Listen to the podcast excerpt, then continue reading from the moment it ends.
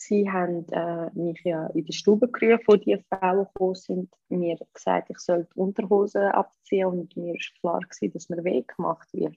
Sie haben mich da so eine auf der äh, rechten Seite, linken Seite, hebt dich beigespreizt, äh, äh, zieht dich gegen Feuer, kommt da mit ihrer Spritze und das Skalpell und da raus, dann weißt du, dass dir Weg gemacht wird. Ich habe Todesangst, ich habe panische Angst. Gehabt.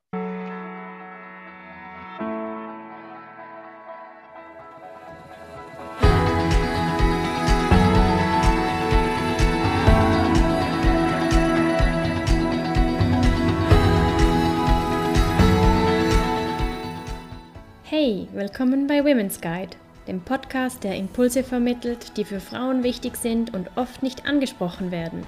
Wir geben dir Denkanstöße und motivieren dich, deinen ganz persönlichen und beruflichen Lebensweg authentisch zu gehen. Lass dich inspirieren.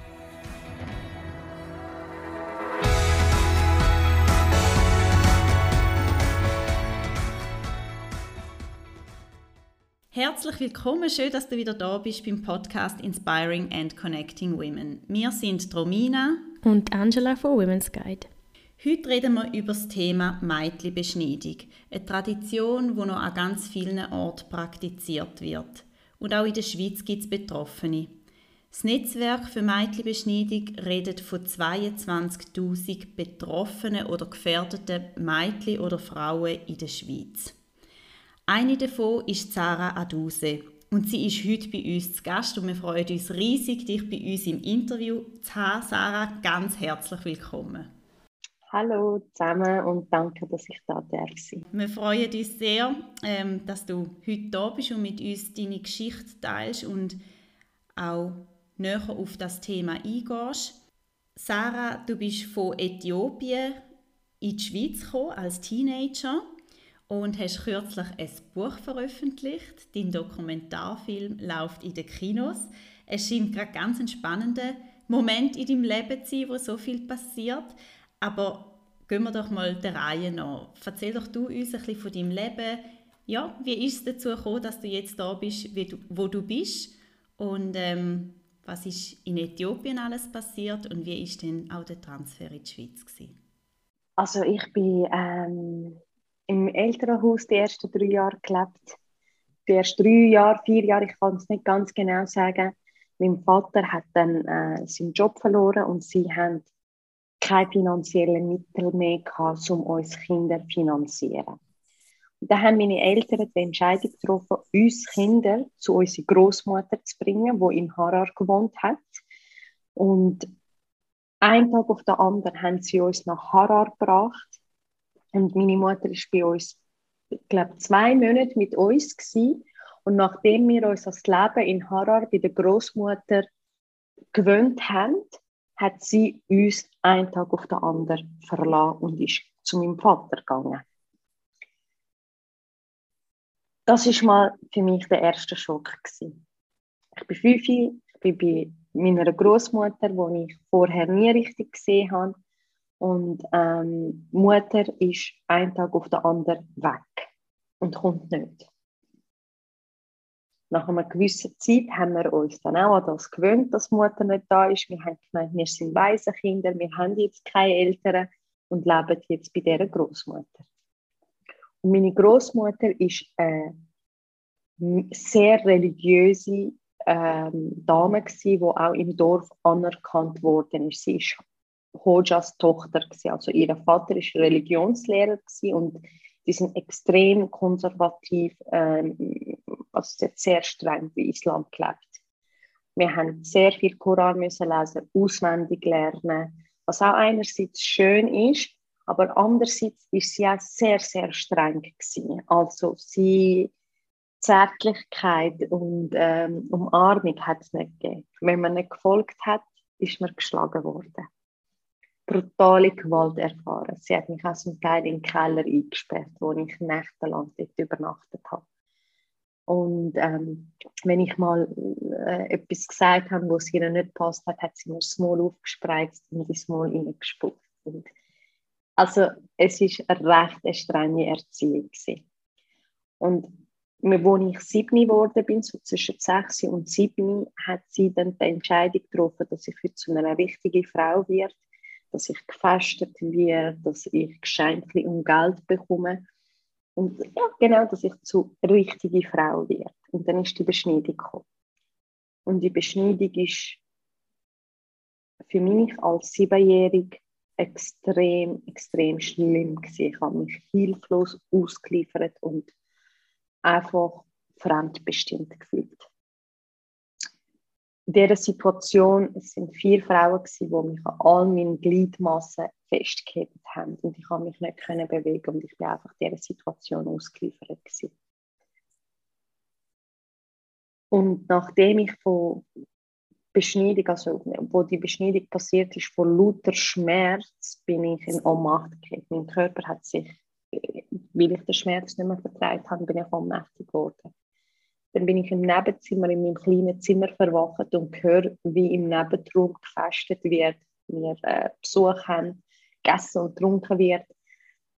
Und ich habe mir in dem Moment gedacht, entweder werde ich voll wahnsinnig, entweder spinne ich voll und ganz oder ich verdränge das. Und ich bin der absolute Überzeugung, dass jeder Mensch sich fürs Verdrängen entscheidet in dem Moment. Zwischen deinem Bein brennt es höllisch.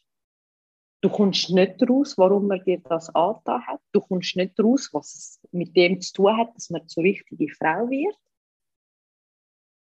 Und dann noch sind noch deine Familie, deine Liebsten, die anwesend sind, wenn dir so fest weh gemacht wird und sie das zulässt, die Enttäuschung in dem Moment ist einfach mega groß gewesen. Und ich habe mir gedacht, okay, wenn sie das zulässt, dann darf ich niemand mehr auf dieser Welt vertrauen.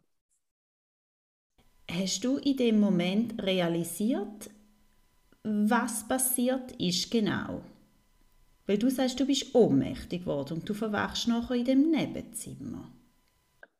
Ja, logisch. Also, sie haben äh, mich ja in die Stube gerufen, wo die Frauen gekommen sind, mir gesagt, ich soll die Unterhose abziehen und mir war klar, gewesen, dass mir Weg gemacht wird. Sie haben mich da, also eine auf der äh, rechten Seite, linken Seite, hebt dich beigespreizt, äh, äh, zieht dich gegen Führer, kommt da mit ihrer Spritze und ein Skalpell und da raus, dann weißt du, dass dir Weg gemacht wird. Ich habe Todesangst gehabt. Panische Angst gehabt. Ich habe da eben in meinem Buch und im Film ja alles beschrieben und dann habe ich zu meiner Großmutter gesagt, ich will, dass unsere Nachbarin und weil die Nachbarin ist die Person die mich als Kind ein bisschen Zärtlichkeit und Liebe gegeben hat, die mich mit Respekt und Würde begegnet hat. Und ähm, sie ist dann hoch, ist hinter mir äh, gesessen und ich habe mich dann an sie angelehnt und sie hat mir gesagt, Kind, lass über dich ergehen. Wenn, wenn du dich noch mehr bewegst, wird dir noch mehr Weg gemacht. Also lass über dich ergehen. Und ich habe vier Frauen, gehabt, wo mich, wo um mich rundherum waren und ich habe gewusst, ich habe keine Chance. Ich muss das über mich ergehen lassen. Und ja, also der Moment ist schon recht... Äh, wenn ich in diese Emotion hineingehe, ist es heute noch extrem belastend für mich und es macht mich extrem traurig und auch hässig, dass man so etwas, äh, also dass man das Kind so in dieser Situation bringt und so in der Hilflosigkeit bringt. Das macht mich schon enorm hässig.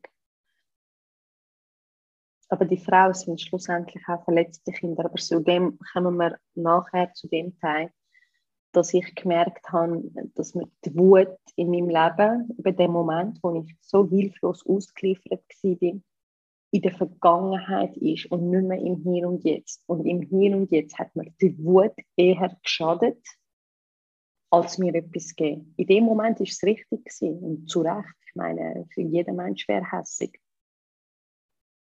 Und ich habe gemerkt, dass die Wut, die ich jahrelang mit mir getragen habe, dass sie mich geschadet hat, weil wenn jemand «Ich liebe dich» sagt, wer ist der, der Liebe spürt? Der, der es sagt oder der, der es empfängt? der, der es sagt. Und das ist eben auch genau das Gleiche mit Wut. Wenn der, der, derjenige, der Wut spürt, der spürt es und nicht der andere.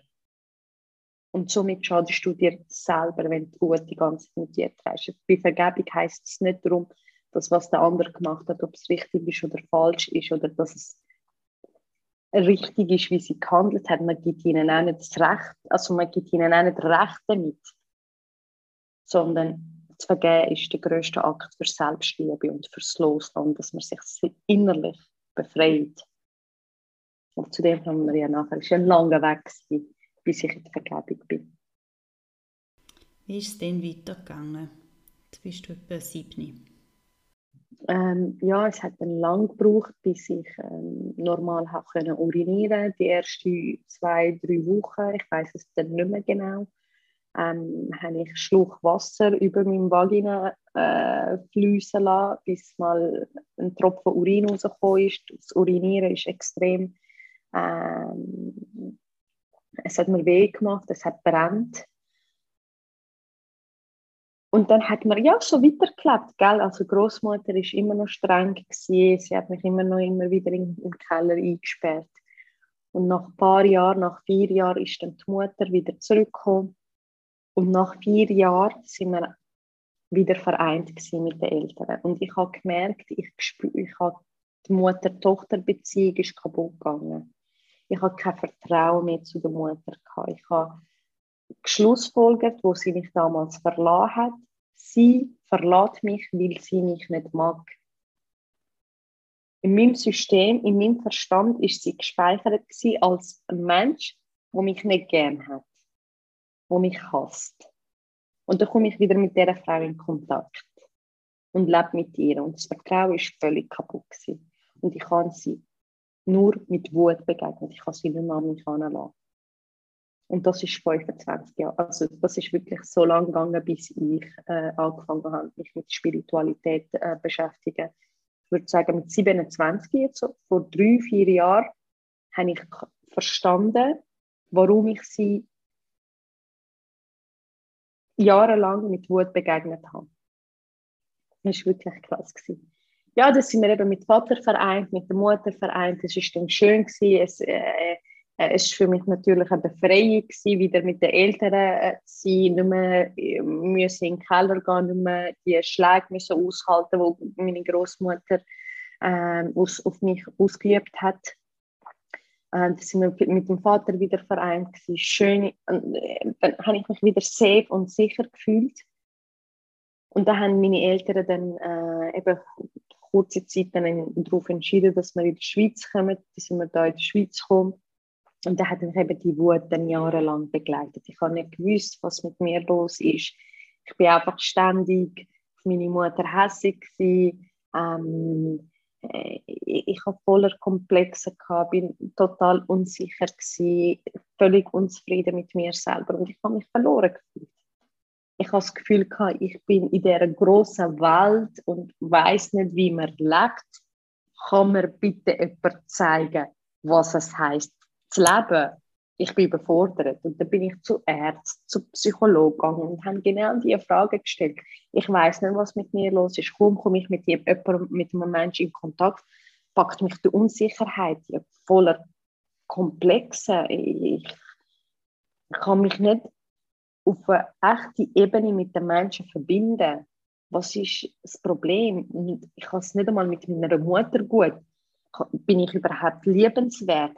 Hat man mich überhaupt gern? Was bin ich wert in dieser Welt? Und ich habe so wie nie mich irgendwo angekommen gefühlt. Ich habe natürlich auch meine Mitmenschen mit Misstrauen begegnet und das Vertrauen ist ja das Problem gewesen. und ich habe mein eigenes auf die Menschen projiziert und immer das gesucht, also ich habe immer das Gefühl gehabt, ich bin nirgends willkommen und niemand mag mich, niemand hat mich gern und ich habe mich nur auf das fokussiert. Und wenn die Menschen mir gegenüber nicht offen sind oder mich mit offenen Armen begegnet haben, ist das für mich eine Bestätigung gewesen, ah, sie haben mich nicht gern. Aber dabei bin ich ja die, die auf Abstand ist und Menschen haben nicht so recht gewusst, woran sie bei mir sind. Ob ich mich öffnen oder nicht. Also es ist einfach die ganze Zeit so. Ich habe von Menschen erwartet, zeigt mir doch, dass ich liebenswert bin, dass ihr mich gern habt, dann kann ich mich öffnen. Und da ist dann eben so lange gegangen, bis ich eines Tages, ähm, nicht eines Tages, also die Spiritualität mit 26, 2018 ist es gewesen, wo ich angefangen habe, äh, mich mit mir selber beschäftigen. Und dort ist es in einem Rahmen von einem Seminar gewesen, vor 800 Leuten, wo ich das erste Mal gesagt habe, ich bin beschnitten worden. Aber ja, jetzt bin ich rundum am Reden. Ich übergebe dir jetzt mal das Wort, wenn du mal eine Frage hast. das ist doch super. Danke viel, viel mal, dass du deine Geschichte so offen teilst und äh, uns daran teilhaben lässt. Ich habe ein einen Vorsprung im Wissen. Ich habe den Film gesehen und ich finde es extrem schön, wie du mit dem Schicksal umgehst und was du nachher aus dem alles gemacht hast. Oder du, du setzt dich heute ja genau dafür ein, dass das eben anderen ähm, nicht mehr passiert und nicht mehr widerfährt. Und hoffentlich sie auch nachher nicht durch all die, die, die Jahre gehen müssen, die du jetzt vorher beschrieben hast, wo das ist ja nicht nur der, der, der Moment dort, gewesen, wo schwierig war, sondern die ganzen Jahre nachher. Wie würdest du die Zeit danach beschreiben? Welche Auswirkungen hat das sonst noch gehabt? Ich habe einfach eben, äh, ich bin auch in der Jugend ähm, viele toxische Beziehungen gewesen. Ich bin mit Menschen gewesen, die mich als Mensch nicht wertgeschätzt haben oder auch in Beziehungen gewesen, wo ähm, ja, vielleicht auch äh, Gewalt auch eine Rolle war, ist mündlich wie auch äh, verbal wie nonverbal. Und das ist die ganze Zeit aus dem Grund gewesen, weil ich das Gefühl hatte, ich bin nicht liebenswert. Darum habe ich das auch zulassen, dass man mich so schlecht behandelt.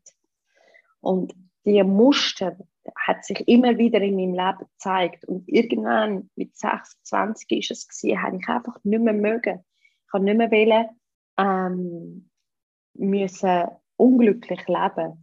Und dann ist eine Freundin, eine Bücke heisst sie, in meinem Leben gekommen. Und das ist die erste Frau, gewesen, die mich gefragt hat, hey, wer bist du? Was hast du erlebt?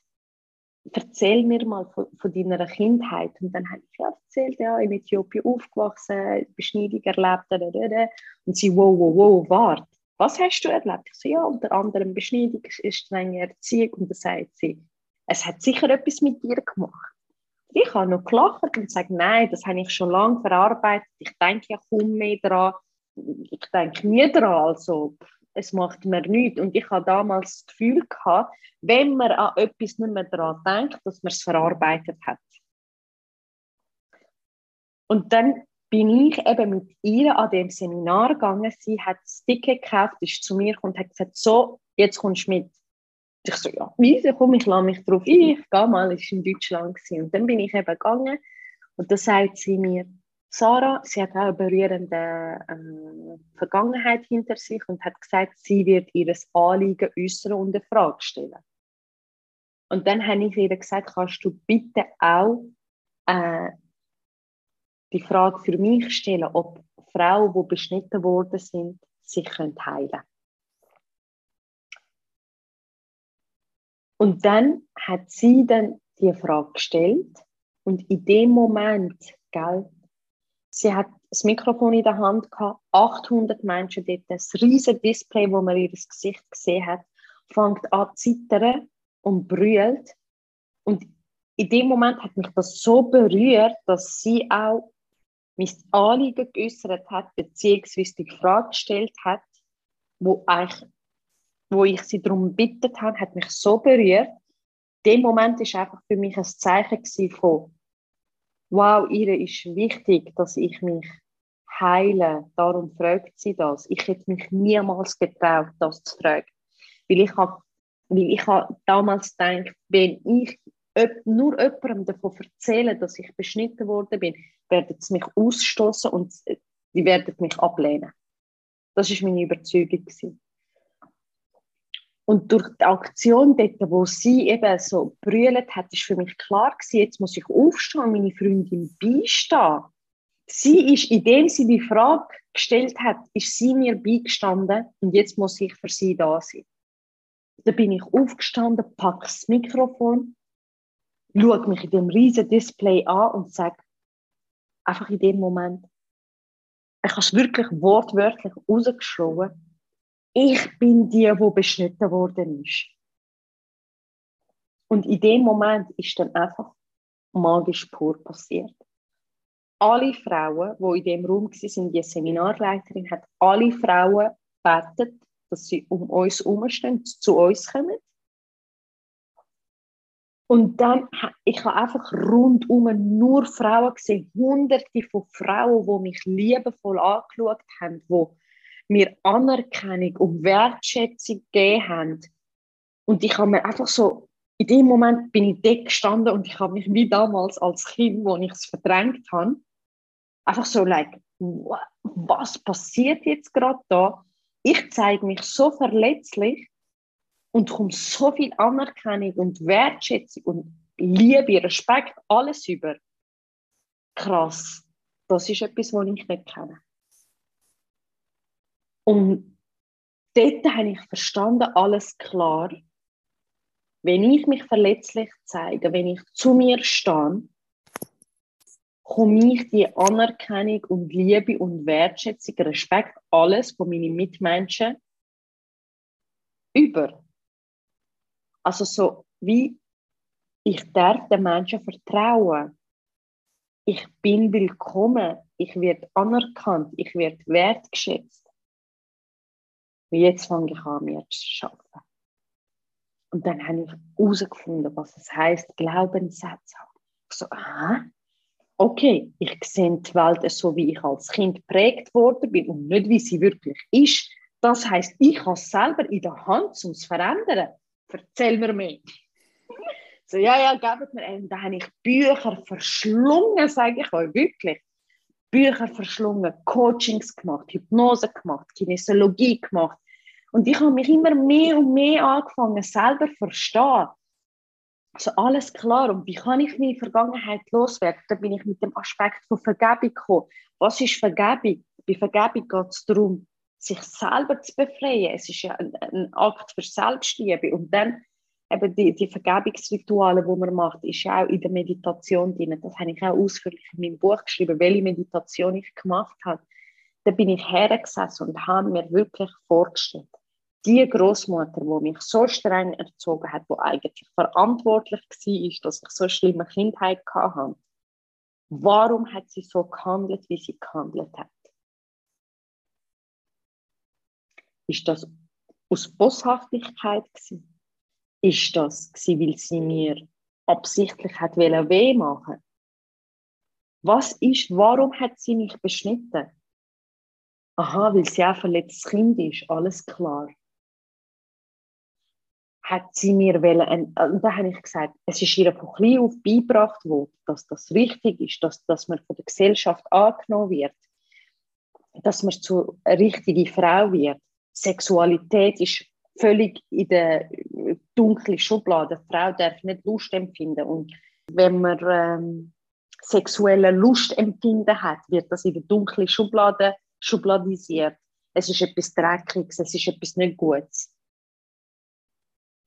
Und da habe ich versucht, sie zu verstehen. Ich habe versucht, ihre Denkensweise zu verstehen. Und dann bin ich auf den Entschluss gekommen, hey, sie hat aus Unwissenheit gehandelt, weil es ihnen von klein auf beigebracht worden ist, eingerichtet worden ist, eine Frau darf nicht Lust empfinden. Eine Frau ist erst eine reine Frau, wenn sie beschnitten wird. Ähm, Sie wird erst dann von der Gesellschaft akzeptiert, wenn sie beschnitten wird. Sie wird erst dann ähm, heiratswürdig, wenn sie, das, äh, wenn sie die Beschneidung hinter sich hat. Und dann eben eins ums andere habe ich einfach angefangen, mich für das öffnen, wo, warum sie so gehandelt hat, wie sie gehandelt hat. Und Vergebung geht nicht einen Tag auf den anderen. Es ist natürlich ein Prozess. Aber indem ich für ihre Situation oder für ihre Verhaltensweise Verständnis gezeigt habe, ist es mir immer mehr und mehr leichter gefallen, in die Vergebung zu gehen.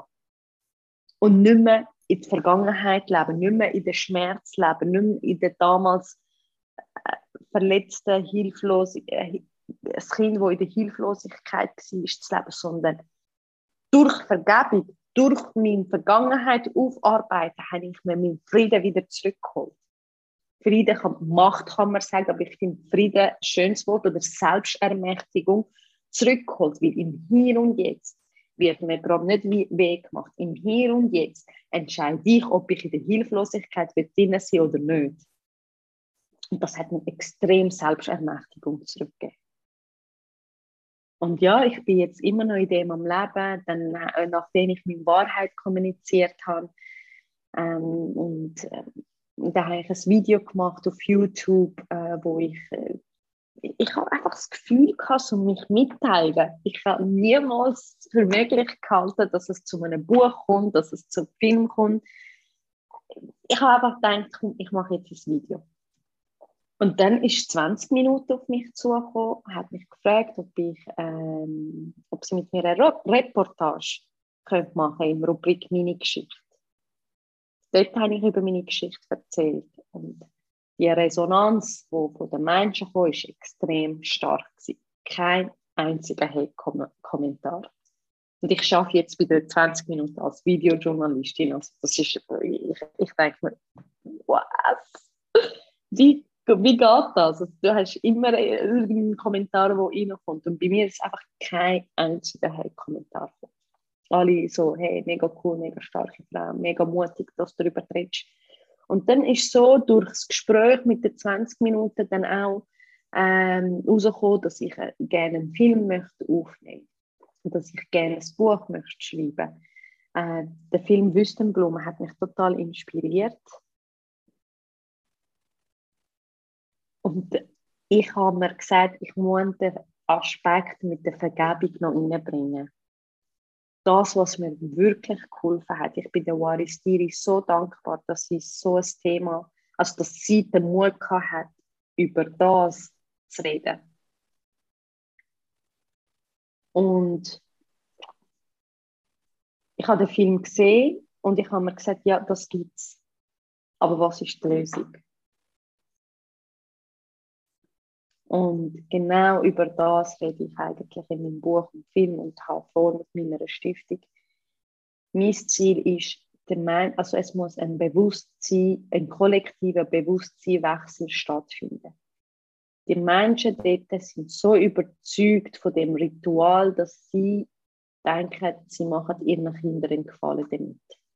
Sie sind schlussendlich verletzte Kinder. Und ich komme, ich gehe jetzt zu Anfang, wo ich war habe gesagt nach der Beschneidung, entweder spiele ich oder ich verdränge das. Und ich bin der absoluten Überzeugung, dass jeder Mensch das äh, verdrängt hat. Warum? Unser Gehirn hat kein Interesse daran, belastende Ereignisse zu behalten. Es tut es automatisch verdrängen und das nennt sich in der Psychologie Dissoziative. Verdrängt. Dein Gehirn ist dafür da, dass du überlebst. Mhm. Und er macht alles dafür, dass du dich nicht schlecht fühlst. Und ich habe das Gefühl, die Leute sind immer noch dort und wissen nicht, was sie ihren Kindern antun, was sie von Generation zu Generation weitergeben. Das ist einfach von der Gesellschaft akzeptiert. Man macht es einfach so und man tut es nicht mehr hinterfragen. Und genau dort möchte ich mit meiner Stiftung ansetzen. Genau dort, dass, dass, dass, dass die Leute mit Würde, also die Würde, die ihnen weggenommen worden ist, nicht wieder zurückgeben. In dem Sinne, das können sie sich nur selber zurückgeben. Aber sie hey, mit Respekt behandeln. Und anerkennen, dass sie auch eine schmerzvolle Vergangenheit haben und auch Verständnis dafür zeigen und ihnen aufklären, und also richtig aufklären, warum ist die Beschneidung schlecht. Und ich bin der absoluten Überzeugung, dass das einfach nur stattfindet, weil Bildung zu wenig gewährleistet ist dort vor Ort.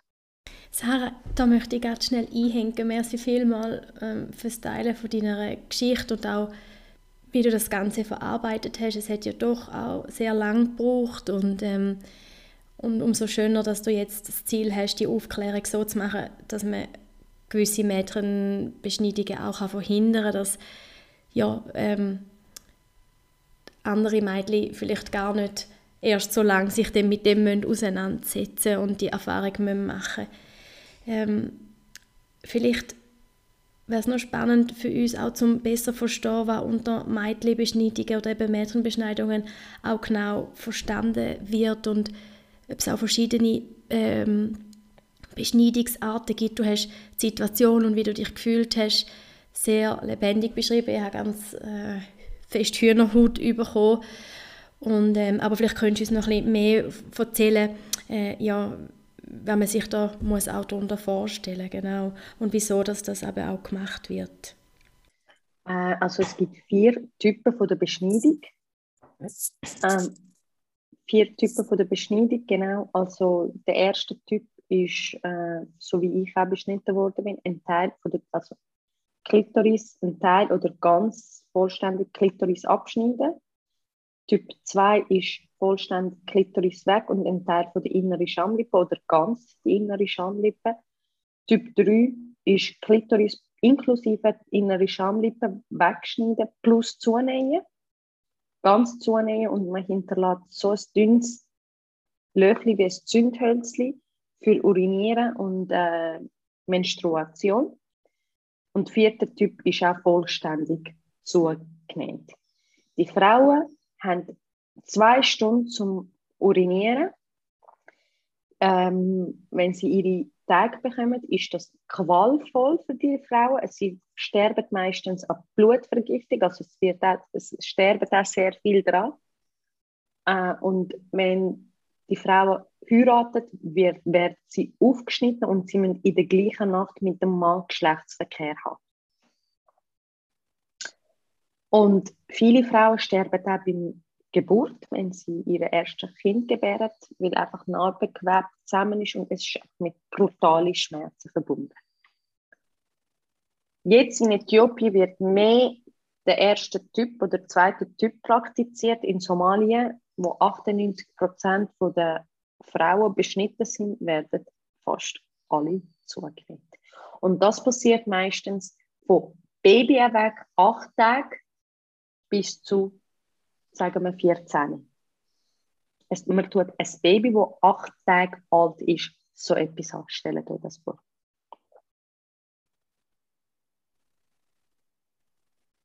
Und das schüttelt es mich. Das schüttelt es mich, wenn ich an das denke, wie ein Kind ausgeliefert ist in dem Moment.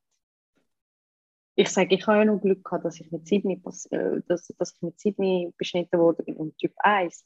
Und wenn ich mir an das überlege, wie ein Kind noch zugenäht wird, und noch jünger ist, zwei, drei Baby, keine Ahnung, das tut mir einfach im Herzen weh. Und es muss einfach sofort eine Aufklärung stattfinden. In der Schweiz sind es 22.000 Frauen davon betroffen oder ähm, bedroht. Eine Zahl, die erschreckend ist, weltweit sind 250 Millionen Frauen davon betroffen. Alle 70 Sekunden wird das Mädchen beschnitten. Auch uns ist gerade die Sprache weggeblieben, wo du davon erzählt hast. Ähm, ja, es äh, erschüttert einem und man weiß wirklich gar nicht mehr, ähm, was man soll sagen Du hast noch gefragt, warum es gemacht wird. Eben, ja, ich genau. habe gesagt, einerseits von der Gesellschaft, oder? Dass man in der Gesellschaft akzeptiert wird, dass man reiner ist als Frau, dass eine Frau gehorchen tut. Es gehört sich nicht, wenn eine Frau laut ist und ihre Wille äußert. Ähm, es wird dort als etwas Schlechtes gesehen, wenn eine Frau ja, ihre Meinung äußert und stark ist. Und um das dämmen, werden sie gebrochen. Mhm. Mhm. Ähm, Sarah, du hast vorher bist du sehr fest darauf eingegangen, eben, was du für dich emotional gemacht hast, ähm, um deinen Frieden wiederzufinden oder die Selbstermächtigung zurückzugewinnen. Du hast ähm, aber auch die Beschneidung an sich rückgängig machen lassen. Was hat das mit dir noch zusätzlich gemacht? Also ich habe die Narbengewebe, die zusammengenäht worden ist, einfach frei gemacht. Ich habe dort das Gefühl gehabt, vielleicht hilft es mir, dass ich mich psychisch besser fühle. Aber nach ein paar Wochen habe ich gemerkt, ja, auf einer körperlichen Ebene habe ich etwas zwar daran gemacht, aber die seelische Belastung ist immer noch da gewesen. Ich habe gemerkt, die seelische, psychische Verarbeitung ist wichtiger. Mhm. Ja, es gibt Möglichkeiten jetzt, wo man äh, Klitoris auch kann rausziehen kann, weil man hat herausgefunden, dass Klitoris äh, das Organ ist, also wo man auch rausziehen kann. Was weg ist, ist weg. Mhm. Aber wenn man das rückgängig macht, schön, dass es diese Möglichkeit gibt und jede Frau, die beschnitten worden ist, sollte das machen, wenn sie das wünscht ich sage einfach, Appell an Frauen, arbeitet daran, an die Traumatisierung, an das mhm. Trauma. Weil nach meiner Erfahrung nach, ich musste extrem lernen, dass zum Beispiel Hände können liebevoll und zärtlich sein dass, ähm, dass ich eben auch kann, dass das mit dem mit meiner Vagina in Kontakt komme, dass es auch ein Teil von mir ist und nicht etwas, das abgeschottet ist und nicht ein Teil von mir ist. Und da habe ich gemerkt, je mehr, je länger, je, je mehr ich mit mir geschafft habe, mit meinem Glaubenssatz, habe ich mich angefangen als Mensch besser fühlen und vor allem auch aus der Opferrolle rauszugehen. Und was mir auch geholfen hat, sei hingestellt, ob man daran glauben oder nicht, dass man sich auf einer seelischen Ebene das Leben ausgesucht hat. Ich will jetzt nicht für alle reden. Der Gedanke hat mir persönlich auch geholfen. Warum? Weil ich habe mir gesagt, was ist, wenn meine Seele sich wirklich das Leben ausgesucht hat? Was soll ich lernen? Ich kann natürlich das nicht beweisen, dass es so ist. Aber so das andere kann ich mir auch nicht beweisen, dass ich einfach so auf dieser Welt gekommen bin. Und der Gedanke hat mir, mir geholfen, ich schaffe es auch nicht immer, aber mir geholfen, die Perspektivenwechsel zu machen. Was soll ich lernen und nicht darunter leiden und mich als Opfer von der Tatsache zu sehen. Mhm. Äh, genau da machst du ja jetzt eben, du bist dran, deine Stiftung am gründen. Ähm, in Äthiopien ist die Beschneidung 2007 offiziell verboten worden. Wie sieht die Situation dort jetzt aus und was mich äh, sehr würde interessieren, du hast vorhin gesagt, eben, es muss irgendwie Bildung stattfinden, Aufklärung etc. Wie möchtest du da ganz konkret angehen mit deiner Stiftung? Wie kann man dich vielleicht auch unterstützen äh, in dem? Also eben seit 2007 verboten. Es wird aber trotzdem äh, gemacht. Eben, du hast den Film ja gesehen. Ich habe mit der aktuellen Beschneiderin geredet. Es wird immer noch versteckt gemacht. Die Leute wissen nicht genau, äh, warum ist es beschnitten. Ich habe ja auch mit einer Frau geredet, die ihre Tochter operiert hat und gesagt hat, ich verstehe es nicht, warum die Regierung das für uns verbietet. Das ist doch etwas mega Gutes. Und ich, ich tue meine Tochter beschneiden, weil ich sie liebe. Mhm oder? Und was ich vorhabe mit meiner Stiftung, ist es, dort an die Bildung zu setzen. Dass in die Schulfächer äh, Psychologie äh, ein Fach ist. Was macht zum Beispiel eine Beschneidung mit, äh, mit einem Menschen? Anatomie, einfach die Fächer, die uns da in der Schweiz äh, etwas gebracht hat oder uns, unseren Bildungsstand erhöht hat. Und dass sie ähm, ein Mast ist, zum Beispiel, dass sie das Buch lesen, ähm, dass wir dort wirklich an Unterrichtsfächer auch ansetzen und mit den Leuten mitreden. Das ist das eine. Das andere, was ich auch gerne möchte machen, ist in Form von Events, Seminaren vor Ort. Ich bin jetzt noch nicht dort, ich bin jetzt da mhm. eben das Ganze am Gründen. Ähm, ich habe da ein sehr, sehr viele Begleiter. Äh, wahrscheinlich find, wird auch mit Waris Diri ähm, eine Zusammenarbeit stattfinden. Da bin ich eben ganz äh, aktiv unterwegs. Wir sind auch zusammen in Kontakt und äh, ja, also da wollen wir wirklich zusammen vorangehen. Meine Stiftung ist jetzt gerade am Gründen, also ich bin in Gründung da ähm, habe ich das auch abgegeben. In den nächsten paar Monaten sollte die Stiftung auch stehen. Und dann, äh, wenn wir das wirklich im Großen, die Beschneidung aus de, in den Geschichtsbüchern verbannen. Und da setzen wir eben genau bei jungen Menschen an, die jetzt eben gerade äh, in der Schule sind, wo Mütter werden. Natürlich sind auch ältere Leute willkommen. Ähm, dass man einfach so ein bisschen in der Schule eine Bewegung mal zuerst stattfindet. Wie wir es mit den Eltern machen, weiß ich jetzt gerade momentan noch nicht. Aber vielleicht eben durch Elternanlass. Auf jeden Fall das Wissen, das ich erlangt habe, ihnen dort mitzugeben. Und ähm, wo ich den Film aufgenommen habe und auf Äthiopien bin, die Menschen sind offen dafür. Sie hören zu.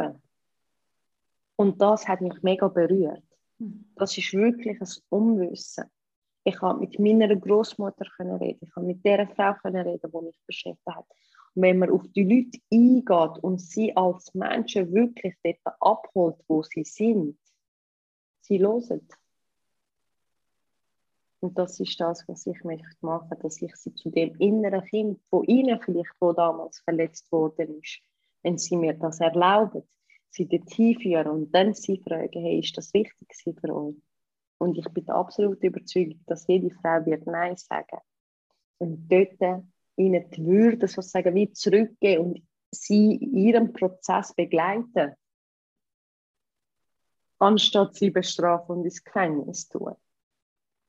Und passiert es hinten rum. Mhm. Klar will ich auch mit der Regierung arbeiten. Klar ist auch da wichtig, dass die Regierung vielleicht härtere Strafen ansetzt und sagt, nein, das ist verboten. Das ist auch mein Ziel. Mit der Regierung ähm, will ich auch zusammen arbeiten. Ähm, es sind ganz viele Projekte, die ich mache. Also da werdet, werdet ihr dann in Kürze dann alles auf meiner Homepage dann lesen. Das Stiftungs-Homepage. Mein erstes Projekt, das ich gemacht habe, zum Frauen unterstützen. Das Buch, mein Buch, Ich, die Kämpferin, beschnitten, vergeben, geheilt, ist auf, auf Maikis gerichtet, wo beschnitten worden sind. Der Film, den ich aufgenommen habe. Jetzt folgen noch weitere Projekte.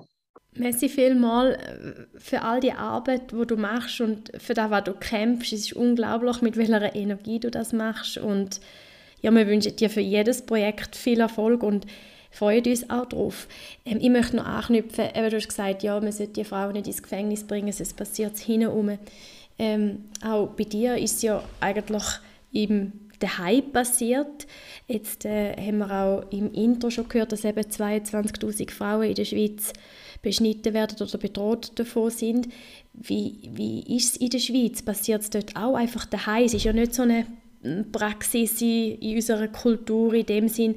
Ähm, ja, wie nimmst du das wahr? Ich habe keinen Fall gehört, wie es genau da in der Schweiz passiert. Ich kann mir vorstellen, dass man in der Sommerferien dort äh, vor Ort geht. Ich habe auch gehört sagen, dass es so wie Beschneiderinnen gibt, die unterwegs sind und wo das die Heime praktizieren. Aber konkrete Fall habe ich nicht gehört und darum möchte ich gar nicht dort meine These ähm, mhm. da setzen. Genau. Und vielleicht noch etwas anderes, also im Kontext von der ganzen Corona-Pandemie, wo uns interessieren da sind ja noch auch viel mehr Leute daheim gewesen. Die häusliche Gewalt hat ja zum Teil auch zugenommen. Weißt du, wie das sich auch auf Beschneidungen ausgewirkt hat oder hat da keinen Einfluss gehabt? Also laut UNO sind ja, ich glaube, drei Millionen Frauen dazugekommen in der Corona-Zeit, weil man da einfach keinen Überblick gehabt hat und äh, die äh, Kinder nicht in die Schule sind und man einfach keine Kontrolle darüber gehabt hat. Mhm. Ja, hat mhm. auch zugenommen. Mhm. Sehr traurig, ja. Es ist auch immer wichtig, ein paar ganz konkrete Tipps zu geben. Wenn jetzt jemand den Podcast hört, der selber betroffen ist, so ein Schicksal erlebt hat oder jemand im Umfeld hat, was würdest du äh, dieser Frau raten in einem ersten Schritt? Wie, wie, ja, wie kann sie sich dem Thema jetzt nähern? Du hast gesagt, das sind sehr viel, sehr viel, ist sehr schambehaftet, ist sehr schwierig, es ist sehr traurig, es wühlt vieles auf. Was hat vielleicht dir geholfen oder was würdest du so jemandem sagen, was könnte der erste Schritt sein? Darüber reden, unbedingt jemandem mitteilen, jemandem, wo man anvertraut, mitteilen. Eben es nicht verdrängen, nicht tabuisieren. Das Tabu muss gebrochen werden. Und es fängt damit an, dass man es ausspricht. Als erst. Und sich selber auch vielleicht eingesteht, ja, das ist mir passiert. Dann unbedingt Psychotherapie, Traumatherapie. Mir hat Kinesiologie, Hypnose geholfen. Ich bin zertifizierter Integralcoach. Ich habe extra die Ausbildung gemacht, damit ich genau eben Menschen in ihrem Prozess kann begleiten kann.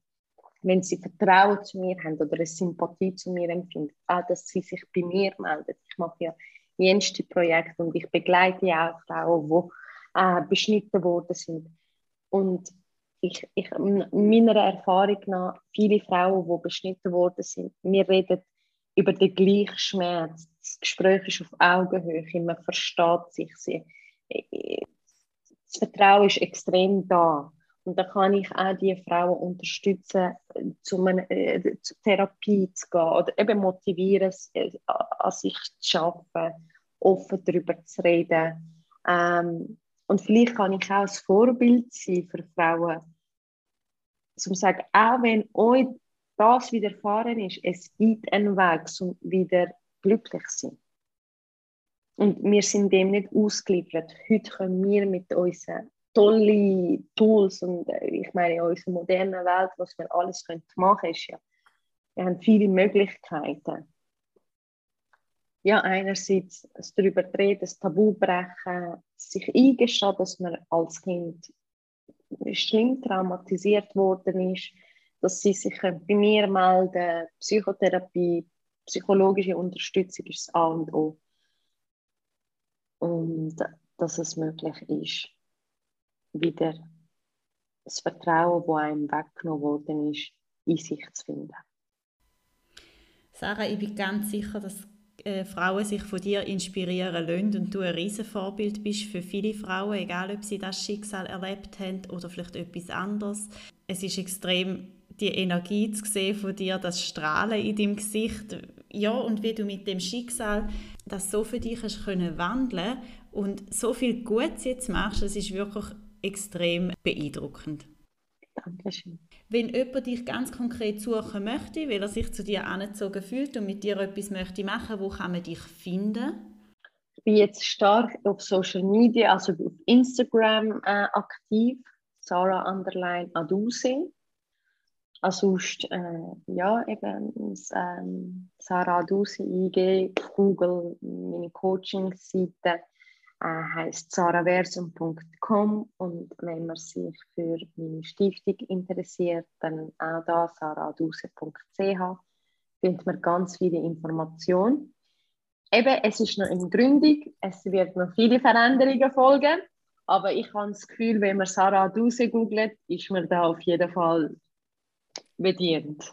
Super, danke viel, viel mal. Wir werden das dann auch ähm, die Links in die Show Notes tun. Ähm, wir kommen schon langsam zum Schluss. Genau, und zum Schluss haben wir immer ähm, eine Frage, die wir allen unseren Interviewgästen stellen, weil wir mit unserer Plattform ja Frauen möchten inspirieren, ihren authentischen Lebensweg zu gehen und ihr Potenzial entfalten und können ausschöpfen und uns wird und uns wird inspirieren, wer dich bis jetzt so auch inspiriert hat, ähm, dein Leben so zu gehen, dass du auch so mutig und kämpferisch hast können, ja, das alles anpacken? Gibt es da jemanden? Ja, Laura Malina Seiler. Der habe ich ja auch einen Podcast gemacht. Nelson Mandela, der nach 30 Jahren Gefangenschaft in die Vergebung ist. Dr. Joe Dispenza, der, der alles über die Hirnforschung und alles erzählt hat. Und ich, wow, ist so geil, wir sind so geile, so geile Fähigkeiten. Es ist so cool, was wir alles können ähm, Tony Robbins, Bahar Yilmaz, Stefanie Stahl. Oh mein Gott, Stefanie Stahl, das Kind in dir muss Heimat finden. Das ist das Buch, wo top, top, top. Ich meine, sie, fünf oder sechs Jahren ist ja ihr Buch auf Bestseller, also Bestseller Nummer eins. Ja, ihr seht, ich habe viele Idole und Vorbilder, die mir sehr geholfen haben. Auch in meinem Umfeld. Ich habe ja so viele Menschen, ich, ich hätte es niemals allein geschafft. Ich habe so viele Menschen in meinem Umfeld gehabt, die mich begleitet haben. So, an, dieser, an dieser Stelle möchte ich das auch sagen. Es sind immer wieder Menschen in meinem Leben gekommen, die genau zu richtigen Zeitpunkt da sind. Und da ist zum Beispiel Jens von der Lohe, der Kinesiologie und Hypnose bei mir gemacht hat. Einbücke Karaman, meine Freundin, Nathalie Zadro, die mich von Tag 1 an begleitet hat und auch mir ähm, zur Spiritualität gebracht hat. Susan Giger. Also ich weiß nicht, ich will jetzt alle Namen erwähnen, man kennt sie zwar nicht, aber es sind so wertvolle Menschen, die mich eben auch inspiriert haben und mich unterstützt haben. Genau, also die, die man kennt, habe ich am Anfang aufgezählt und die anderen sind Leute in meinem privaten Umfeld. Sehr schön, danke viel, viel mal. Danke Sarah, euch. Ja, wir haben zu danken, Sarah. Es war mega schön, mit dir zu reden. Es ist eben beeindruckend, wie offen du mit dem Thema umgehst. Es ist so cool, was du alles daraus machst. Ich bin so gespannt, was noch alles kommt. Ich glaube, this is only just the beginning. Das ist so mein Gefühl, das da überkommt. Genau, wir sind mega gespannt. Äh, ja, nimm uns bitte mit auf den Weg. Ähm, es ist so cool, was du machst. Äh, ja, einfach weiter so. Wirklich danke viel, viel mal auch, dass du dir die Zeit genommen hast, mit uns zu reden, dass wir dich dürfen so kennenlernen in dem Rahmen. Eine riesen Inspiration. Danke vielmals, dass ich da sein und für das tolle Gespräch und natürlich auch für euer Engagement und Unterstützung. Dankeschön. Danke auch von meiner Seite. Und eben die, die nicht genug haben, können ja noch den Film schauen oder das Buch lesen. Genau, der Film ist noch in den Kinos, ist das richtig? Äh, er ist jetzt in Bern, mhm. äh, in Kinos zu sehen, in Zürich glaube ich nicht mehr. Mhm. Also Do You Remember Me kann man ja googlen. Genau. Wir sind jetzt noch da dran. In Stüssihof läuft er noch, sonst ist er jetzt aktuell in Bern. Und das Buch äh, ist eigentlich überall erhältlich. Ich, die Kämpferin, da kann man googlen oder vor den Füßen, Ex Libris kommt man überall. Cool. Danke viel, viel mal. Merci Danke euch. Vielen Dank, dass auch du heute wieder mit dabei bist. Wir hoffen, du fühlst dich inspiriert. Wir haben jetzt die letzte Zeit gerade ein paar ein schwerere Themen gehabt, häusliche Gewalt, Bürgerkrieg in Myanmar, Mädchenbeschneidung. Aber da kommen sicher auch wieder ein bisschen leichtere Themen. Wir verabschieden uns jetzt in die Sommerpause und wir werden spätestens im September zurück sein. Wir freuen uns extrem auf Feedbacks, gerade auch zu diesen Themen. Wie kommen die bei euch an? Wie findest du die? Wie hilfreich sind die? Wie inspirierend sind die? Ähm, gern via E-Mail auf info@womensguide.ch oder dann via Social Media. Die Links dazu findest du in den Show Notes. Wir wünschen euch allen einen wunderschönen Sommer, geniessen es und lasst es euch gut gehen. Äh, viel Inspiration findet ihr in allen alten Podcast-Folgen. Schaut mal vorbei, wir freuen uns. In dem Sinn, stay inspired and connected.